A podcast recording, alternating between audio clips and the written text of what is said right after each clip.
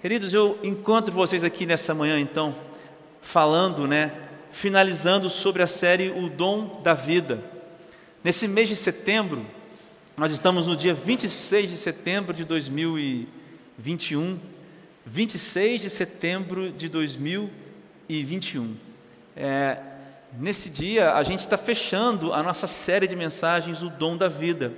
Nesse mês de setembro, todo mundo, né, todo mundo para para a campanha de prevenção ao suicídio. Então nós falamos na, primeira série, no primeiro dia da série, quatro motivos para agradecer pelo dom da vida. Está aí para você ouvir. Na, no segundo, no segundo dia, Pastor Renato pregou sobre por que nós estamos aqui e revelou, né, por que nós nós estamos aqui para dar glória a Deus, nos alegrarmos com isso. No terceiro dia, na semana passada, nós falamos sobre esses que nada são, essa questão da escolha de Deus, né, lá no texto de 1 Coríntios, capítulo 1, nos versículos 27 a, a 21. É, isso. E, exatamente, 1 Coríntios capítulo 1, tinha esquecido. E hoje eu quero finalizar com você essa série com uma mensagem que tem o seguinte título: Fé para continuar. A gente tinha pensado no título Fé para recomeçar, mas hoje nós estamos falando, na verdade, sobre fé para continuar. Fé para continuar. E eu quero convidar você a você abrir é, o, o, seu, a sua Bíblia é, em 1 Coríntios, capítulo 15, perdão, capítulo 16 e nós vamos ler aqui o versículo 13 apenas, tá bom? Apenas o versículo 13. Primeira carta de Paulo aos crentes de Corinto, capítulo 16, versículo 13. Somente um versículo, tá certo? Vamos lá. Olha o que diz 1 Coríntios capítulo 1, capítulo, perdão, 1 Coríntios capítulo 16, versículo 13. Ó, o apóstolo Paulo diz assim: "Estejam vigilantes. Em outras versões, fiquem alertas, estejam alertas, permaneçam firmes na fé, mostrem coragem e sejam fortes. Em outras versões, sejam corajosos, é, tenham coragem e sejam fortes. Vou ler de novo a minha versão aqui. Estejam vigilantes Permaneçam firmes na fé, mostrem coragem e sejam fortes. A gente não pode é, tirar esse versículo de fora do contexto que ele está inserido. Para quem que Paulo está falando? Paulo está falando para os crentes de Corinto. Qual é a igreja de Corinto? A igreja de Corinto é uma igreja feita por poucas pessoas.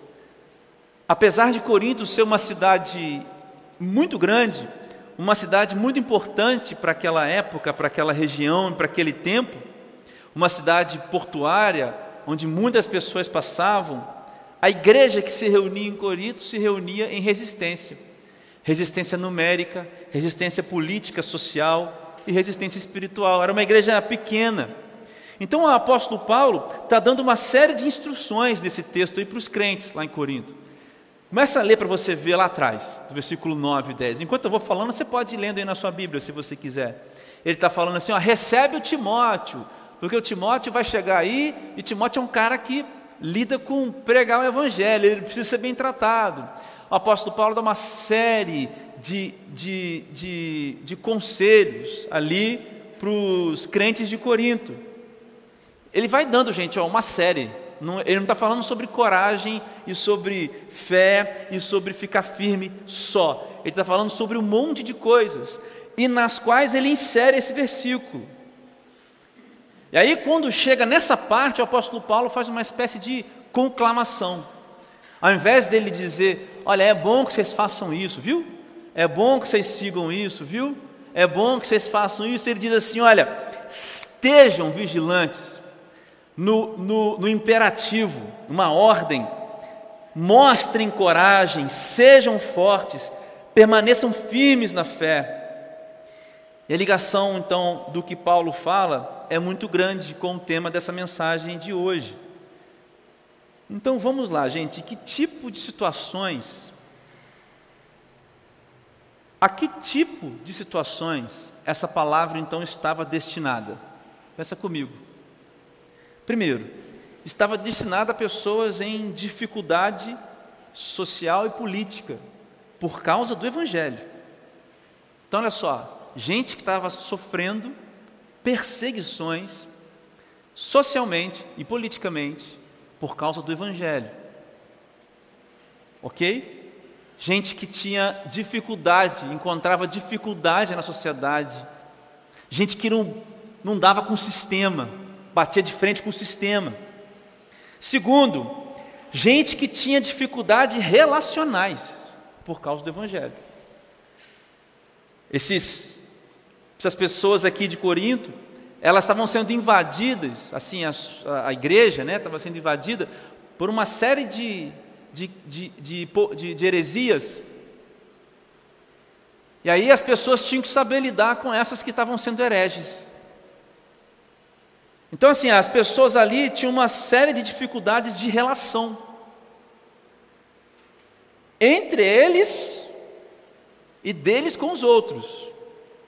Havia brigas, havia contendas, pessoas defendendo Paulo, outros acusando Paulo. Esse era o contexto, meus irmãos. Aqui, igreja de Corinto é uma igreja difícil, complicada, sabe? Uma igreja difícil hoje em dia. Então, há pessoas que estavam tendo dificuldades relacionais por causa do Evangelho.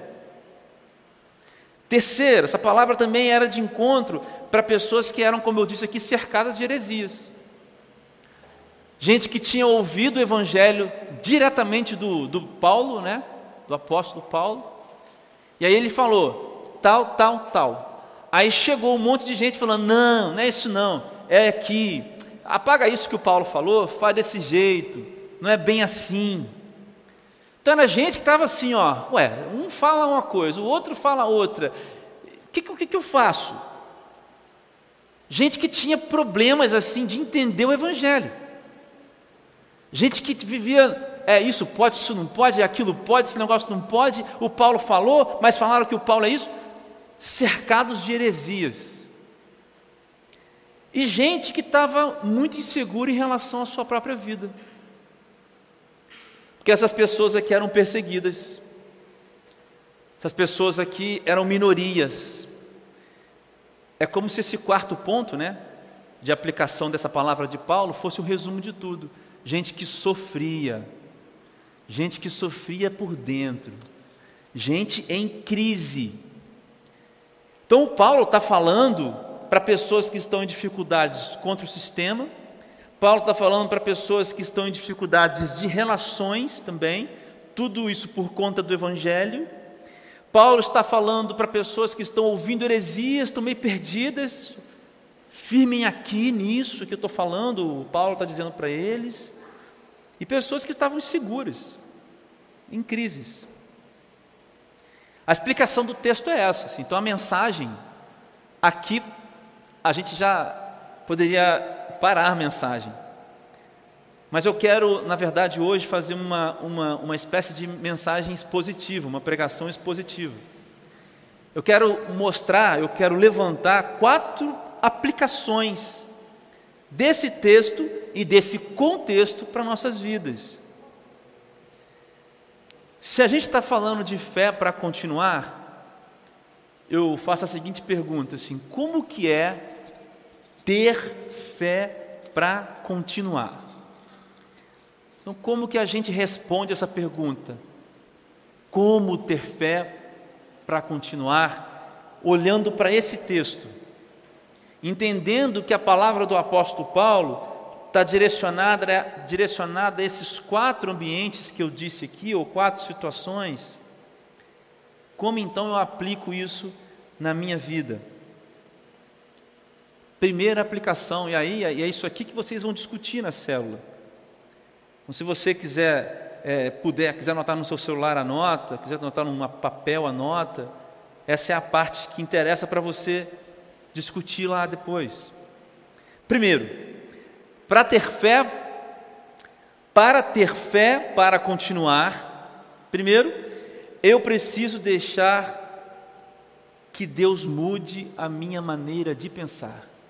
Primeira coisa, para ter fé para continuar, eu preciso deixar que Deus mude a minha maneira de pensar. Pessoal, não é, não é fácil ser diferente.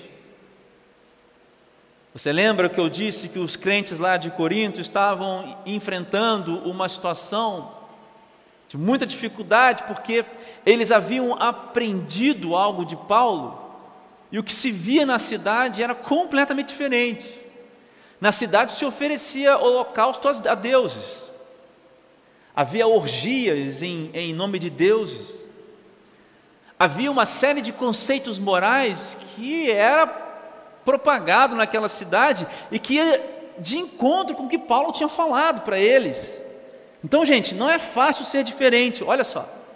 Não é fácil, não é fácil ser diferente da multidão. Ok? Mas é muito mais difícil ainda ser diferente da multidão na multidão. Veja, não é nós e eles. Por que eu estou dizendo isso? Porque o próprio Jesus diz lá em Lucas 9, versículo 23, o seguinte: Jesus dizia a todos, Jesus Cristo dizia a todos: se alguém quiser vir após mim, negue-se ou negue a si mesmo, dia a dia, tome a sua cruz e siga-me. Essa palavra de Jesus tem a ver com você não está mais debaixo dos valores que você talvez, porventura, tenha sido ensinado. Venha após mim, tome a sua cruz, ou seja, aprenda de mim, seja diferente. Mas é também o próprio Jesus que diz, em Mateus 5, 13 e 14: Vocês são o sal da terra, mas se o sal perder o sabor, para que servirá? É possível torná-lo salgado outra vez? Não será jogado fora e pisado pelos que passam, pois já não serve para mais nada. Vocês são a luz do mundo. É impossível esconder uma cidade construída no alto de um monte. Então, o próprio Jesus que fala: tome a sua cruz e me siga numa espécie de jornada individual, sendo diferente, é o próprio Jesus que também diz: olha, sejam sal na terra, sejam luz no mundo. É o mesmo Jesus quem diz isso.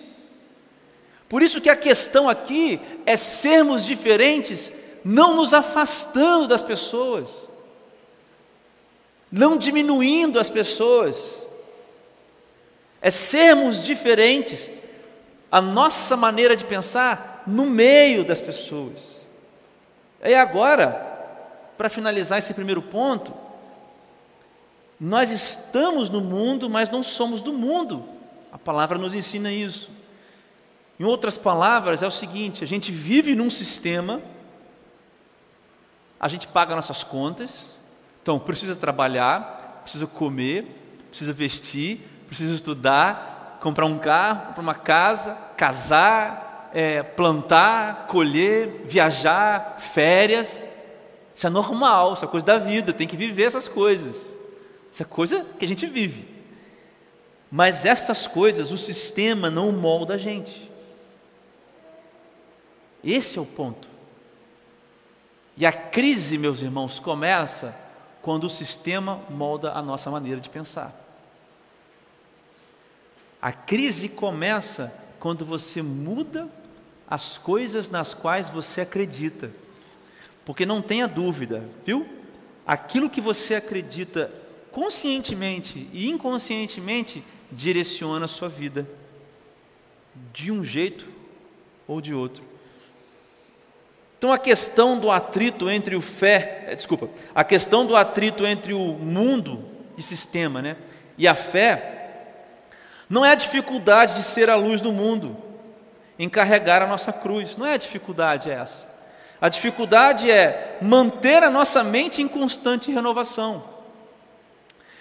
O apóstolo Paulo, lá em Romanos 12, 2, ele diz assim: ó, não imitem o comportamento e costumes deste mundo, mas deixem que Deus os transforme por meio de uma mudança em seu modo de, de pensar a fim de que experimentem a boa, agradável e perfeita vontade de Deus para vocês. Primeiro ponto, eu preciso deixar que Deus mude e molde a minha maneira de pensar. Não é para você sair do mundo e viver numa bolha. Não é para você ficar sozinho na sua casa e não se contaminar com as coisas assim da vida, viver a vida, não. Você está aí para viver a vida e aproveitar as coisas que ela tem. Mas você não pode deixar que o sistema molde a sua maneira de pensar, senão não haverá em você fé para continuar, porque aquilo que você acredita é aquilo que te impulsiona. Veja o que diz aqui em 1 Pedro capítulo 2 e 9. Vocês, porém, são povo escolhido.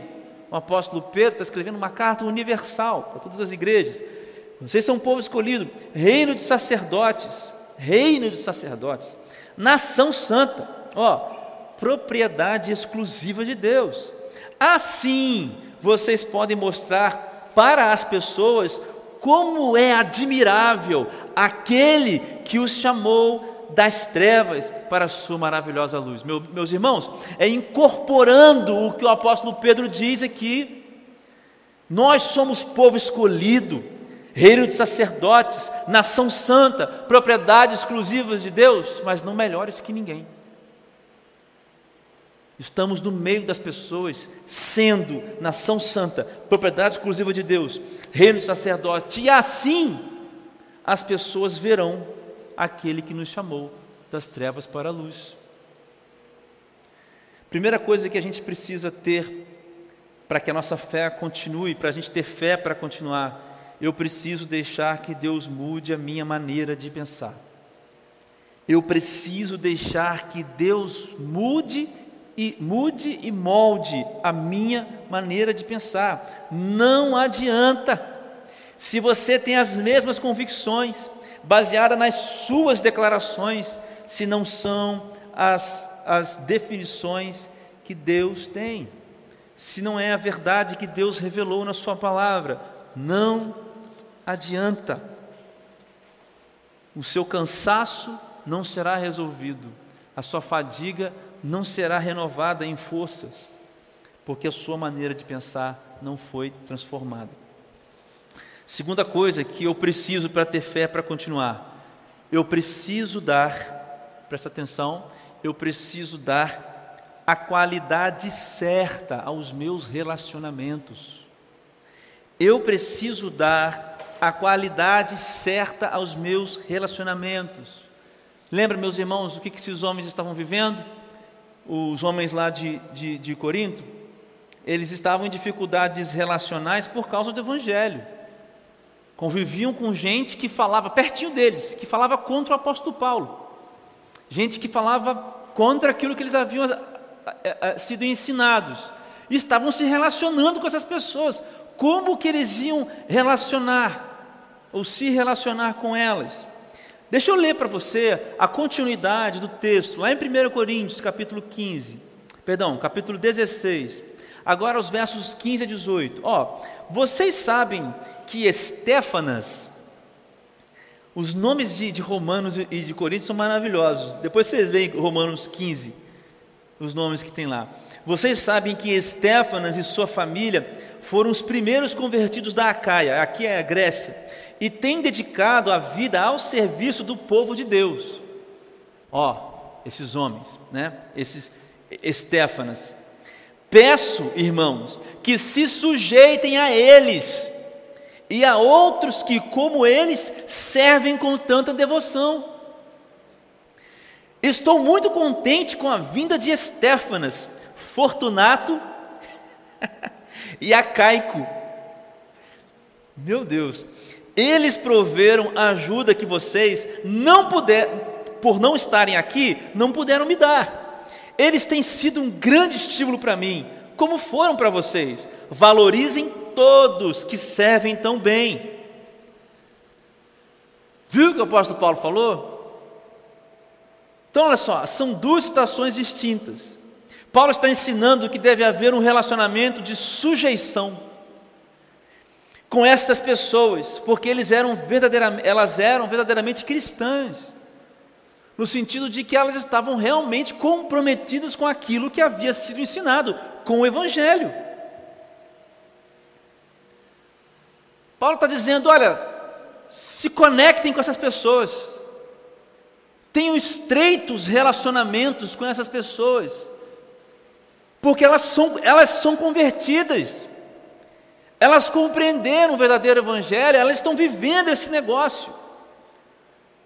Paulo não está dizendo, olha, se isolem do mundo, mais uma vez, Paulo está dizendo, dê a qualidade certa aos relacionamentos que vocês têm, que cercam vocês. A outra distinção aqui é que nós temos relações com todas as pessoas. Ora, quer dizer então que eu vou trabalhar e não vou conversar com uma pessoa que é de outra religião, que não professa a minha fé? Eu não posso me achegar a essa pessoa? Claro que não. Mas nós nos aproximamos dessas pessoas diferentes dos nossos, da, nossa, da, nossa, da nossa crença, sabe, do nosso credo. Nós nos aproximamos delas para que elas vejam a luz, não para que nos sujeitemos aos caminhos delas. Desculpa se isso parece um pouco afrontoso, mas é isso que a palavra ensina. Salmos, capítulo 1, versículo 1 e 2: Feliz é aquele que não segue o conselho dos perversos, não se detém no caminho dos pecadores, nem se junta à roda dos zombadores, pelo contrário, tem prazer na lei do Senhor e nela medita dia e noite. Em resumo, a gente deve andar com todo mundo. É claro você não vai jogar futebol no, na quinta-feira de noite porque lá tem um cara que é de outro, outra religião? Claro que não. É claro que você vai lá jogar o futebol. E se você estiver torcendo pelo Fluminense, você vai ter muita sorte lá, vai fazer mais gol. Brincadeira, o pessoal, tem muito flamenguista aqui, não posso falar muito. Mas faz isso, vai lá, Quer dizer que eu não posso então participar do meu grupo de bike que, que anda por aí pelas montanhas? Pode, deve. É bom para você, cara, isso. Quer dizer então que eu não posso estar na faculdade? Meu professor ensina um monte de coisa contrária? Pode, deve. Ele vai te ensinar um monte de coisa boa também. Vai te ensinar várias coisas boas lá. O problema é qual é o propósito desse relacionamento que você tem. Eu me relaciono com todo mundo, com todas as pessoas que me cercam, que não têm o mesmo credo que eu, com o objetivo, para que elas vejam em mim a luz. Agora, aqueles que têm o mesmo credo que eu, veja, eu procuro estreitar relacionamentos com eles, sujeitar a eles. Faça laços profundos com seguidores de Jesus. Isso tem a ver com casamento, tem a ver com namoro, tem a ver com amizade. Como que você quer provocar um laço profundo com alguém que não pensa como você? Quando nós somos amigos de alguém, amigos verdadeiros de alguém, sabe, nós nos sujeitamos às coisas. A não ser que exista uma grande assim é, um grande entendimento sobre respeito, vai haver um momento em que as coisas vão desandar. Então, não se afaste das pessoas, se aproxime delas com o propósito correto. Você está numa igreja, aqui tem irmãos, se aproxime dos irmãos, querendo ser construído por eles dividindo o peso, dividindo as bênçãos. Isso que é a igreja. Esse é um tipo de relacionamento que faz bem, que você precisa dar qualidade. Como você tem qualificado os seus relacionamentos? Mais uma vez, não é para você viver longe das pessoas, mas é para você dar a qualidade certa aos relacionamentos que você tem, meus irmãos. Terceiro ponto, para ter fé, para continuar, eu preciso apurar, peneirar o que eu escuto. Isso é muito importante. No versículo 13 de 1 Coríntios, capítulo 16, o apóstolo Paulo começa: Estejam vigilantes. Hoje, meus irmãos, há muitas vozes dizendo muitas coisas. Você liga a TV e você vê muitas coisas. Você liga o YouTube e você vê faça dinheiro em, em um milhão em tantos dias. Conquiste a sua independência. Conquiste, não estou indo contra essas coisas, mas dizendo, conquiste os desejos do seu coração. Seja o dono de si próprio.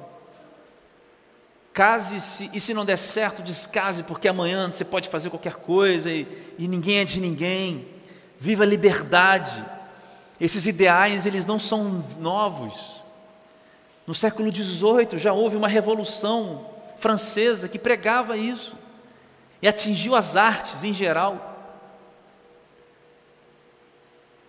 E que se expandiu até o século XIX. Nós vivemos uma volta, na verdade, a isso.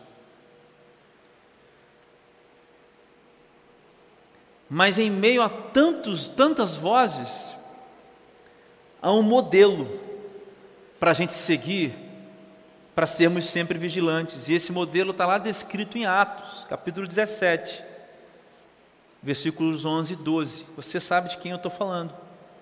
Ora, estes de Bereia, os bereanos, eram mais nobres do que os de, os de Tessalônica, os tessalonicenses, pois receberam a palavra com toda a avidez. Aí vem, ó, examinando as Escrituras todos os dias para ver se as coisas eram de fato assim. Com isso, muitos deles creram. Mulheres gregas de alta posição social e muitos homens. Simplesmente porque eles peneiravam tudo que eles ouviram, eles cresceram. Ou seja, a peneira do ouvido, meus irmãos, é a palavra de Deus. A peneira do que você tem que ouvir é a palavra de Deus, o filtro é a palavra de Deus. O que você ouviu condiz com a palavra de Deus? Sim. Segue. Não. Pare. Eu costumo pensar que a fé é como um jardim. É um jardim. E o que rega essa, esse jardim, a gente pensa que é a quantidade de horas que a gente ora ou a quantidade de ações boas que a gente faz. Mas na verdade, a quantidade de horas que a gente ora e as coisas boas que a gente faz são consequências de uma outra coisa primária. O que rega a, o jardim da fé é a palavra de Deus, é ser amigo de Deus, é conhecer Deus. Lá em Romanos capítulo 10, versículo 17, o apóstolo Paulo diz: E assim a fé vem pelo ouvir, e o ouvir pela palavra de Deus. E o apóstolo Paulo aqui está falando de fé no sentido de uma transformação.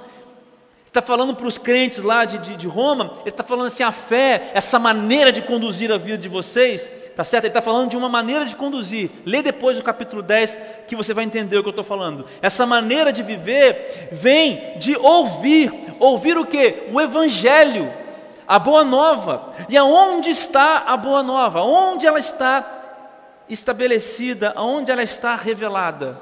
Nas irmãs de oração? Está revelada em fechar a porta do quarto e ficar orando só?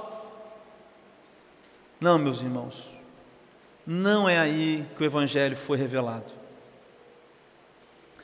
A revelação do Evangelho, a revelação de Jesus Cristo está na palavra de Deus. Por isso que o momento mais importante do culto é este aqui. É este aqui, onde a gente ouve a palavra de Deus e medita sobre ela.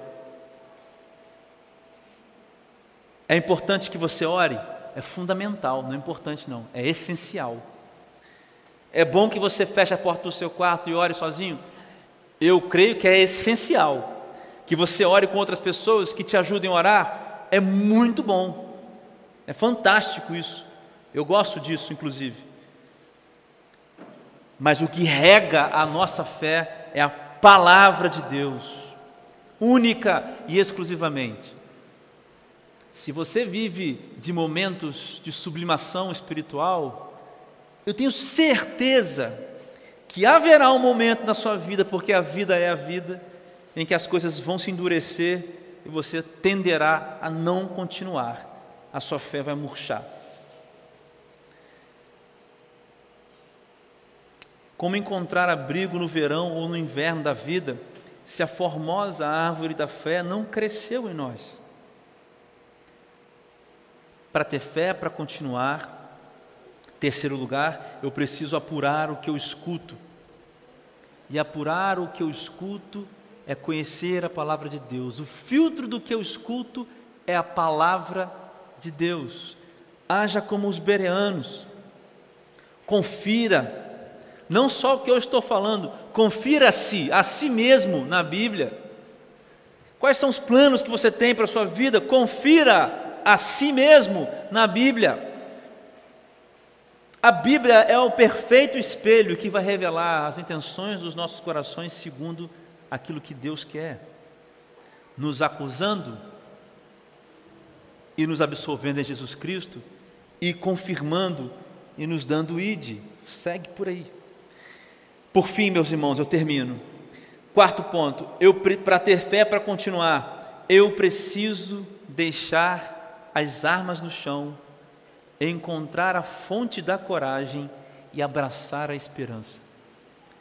Foi grande, né, esse título?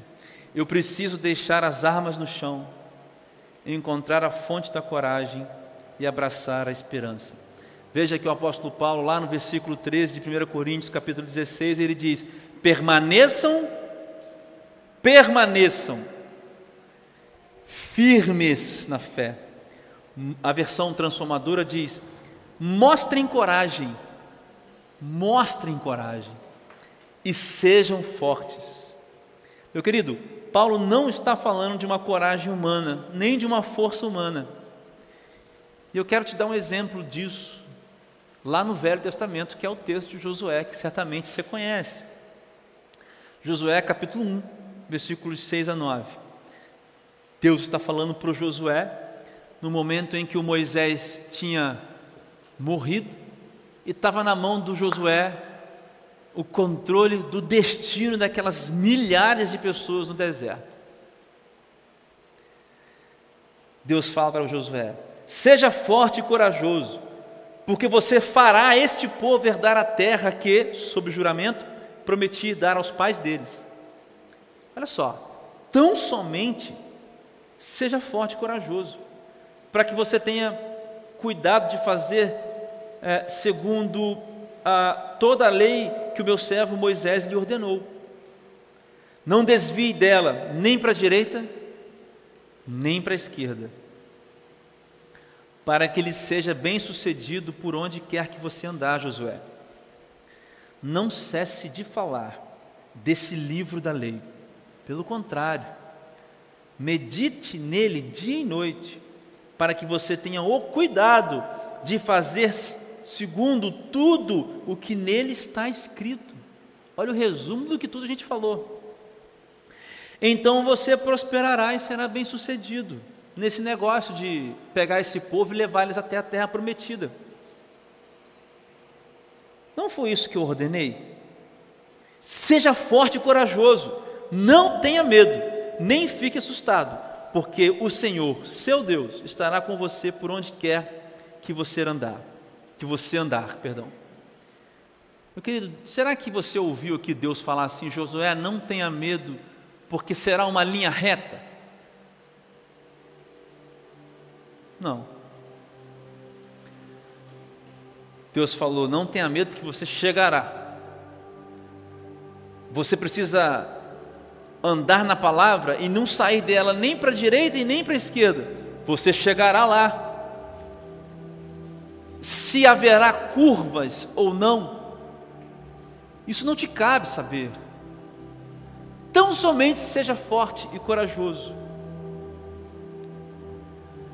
Agora, eu imagino que Moisés, um homem habilidoso em guerras, um homem que já tinha tido experiências com outros povos, enquanto Moisés era o líder do, do povo hebreu, ele tinha na cabeça muitas estratégias é, bélicas de guerra. Mas quando eu vejo o, Mo, o Josué recebendo essa palavra de Deus, e Deus dizendo para ele: Olha, tão somente seja forte e corajoso e se apoie na minha palavra, eu imagino essa expressão: deixe as armas no chão. Para nós significa assim: deixe o seu jeito de conduzir a sua vida. Deixe o controle da sua vida e entregue para Deus e não se desvie nem para a direita nem para a esquerda daquilo que ele falar para você fazer, ou daquilo que está revelado na Bíblia. Deus não está prometendo a ninguém aqui, e nem nunca prometeu, e não vai prometer, porque a sua palavra dele, a, a palavra dele não diz isso, uma vida numa linha reta. Mas Deus diz: se você der o controle da sua vida para mim, se você der o controle da sua vida para mim, então você chegará, então você será bem sucedido, então você conquistará, não conquistará fortunas, dinheiros, não, você conquistará a plenitude de existir. A felicidade, meus irmãos, não é um acúmulo de coisas, a felicidade é é a amizade com Deus. Basicamente, o que Deus pede para Moisés, para Josué, é assim, seja meu amigo. Eu estou indo junto com você, melhores amigos. Eu disse que também a gente precisa encontrar a fonte da coragem da esperança, porque a gente olha para esse texto lá de Josué e para esse texto também aqui de Coríntios, diz primeira carta aos Coríntios 16, 13, e fico com essa palavra, né? Sejam fortes, sejam corajosos, não mostrem medo. E a gente pensa que isso vem da gente. Mas a fonte da coragem é justamente Deus. Após deixar as armas no chão, após deixar de confiar na sua própria força, a próxima postura é chegar a Deus em fé, a fé genuína que é vazio de si mesmo e encontrar em Deus a fonte da esperança e a fonte da força e da coragem. É como se você olhasse para Deus e recebesse dele a coragem, porque Ele é quem Ele é. Olha, não fui eu não foi isso que eu te ordenei? A palavra de Deus lá para Josué. Josué, não foi isso que eu ordenei? Não foi isso que eu prometi? Não foi isso que eu falei?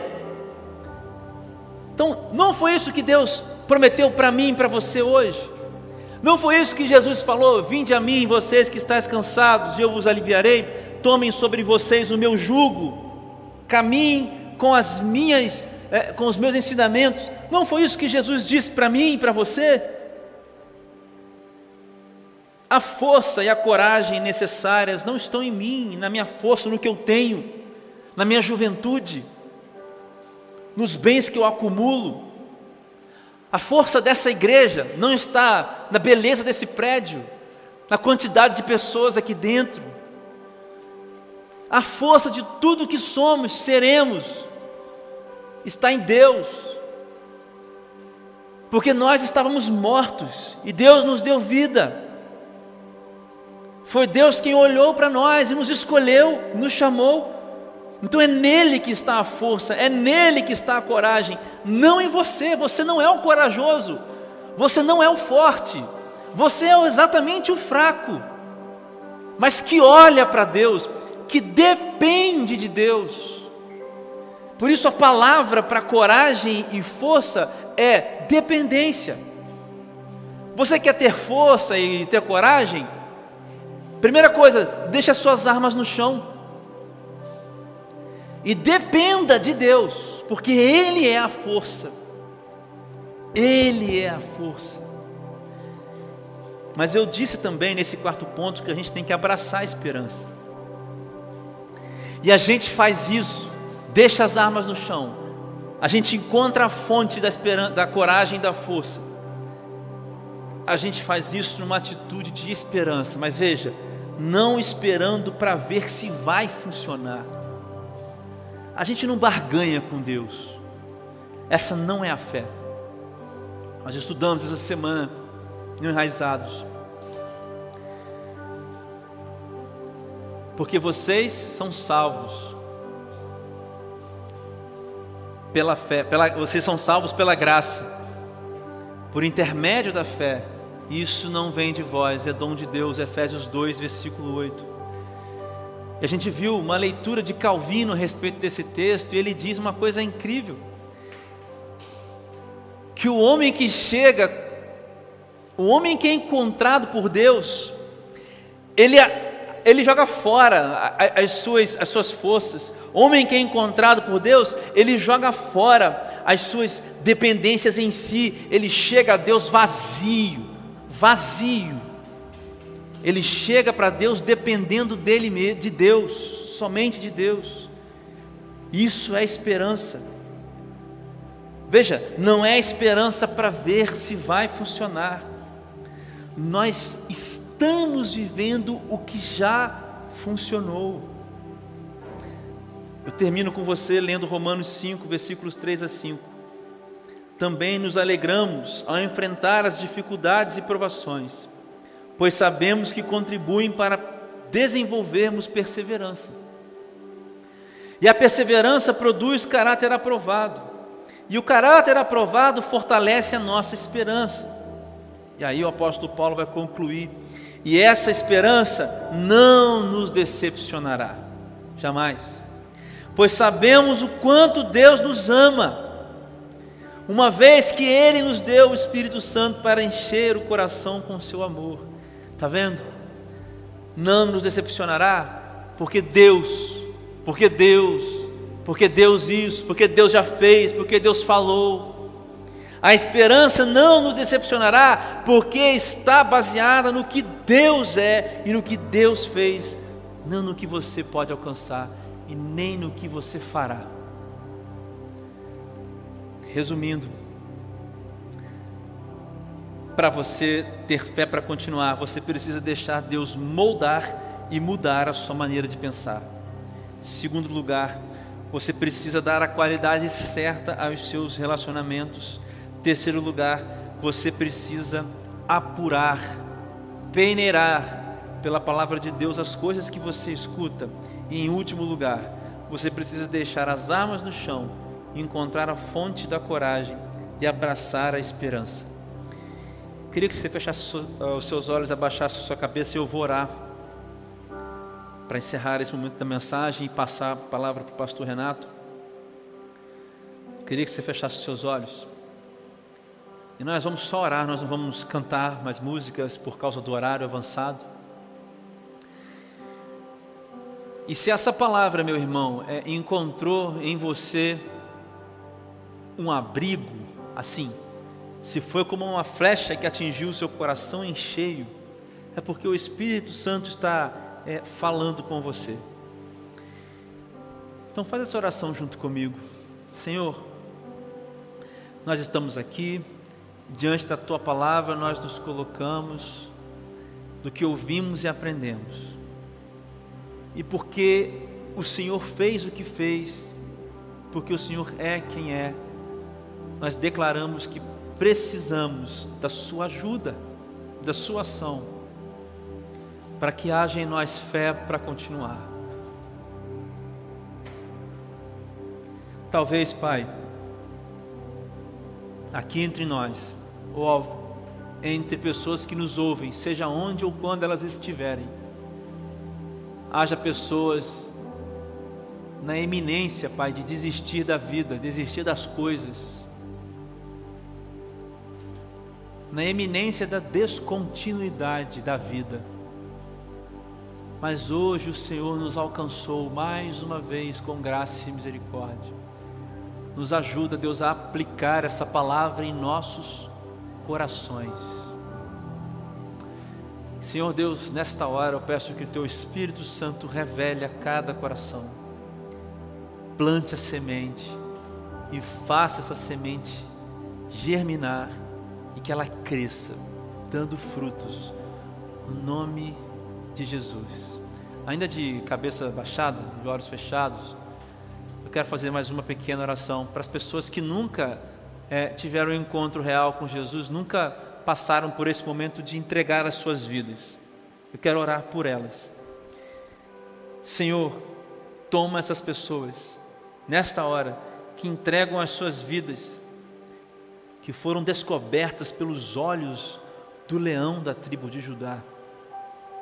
Voltam os seus olhos para ti agora, com as armas no chão independentes delas mesmas e dependentes do Senhor. Escreve o nome delas no livro da vida, cobre elas com o teu sangue e que elas sintam a paz que não pode ser escrita, que não pode ser descrita, porque excede todo entendimento. Em nome de Jesus. Amém.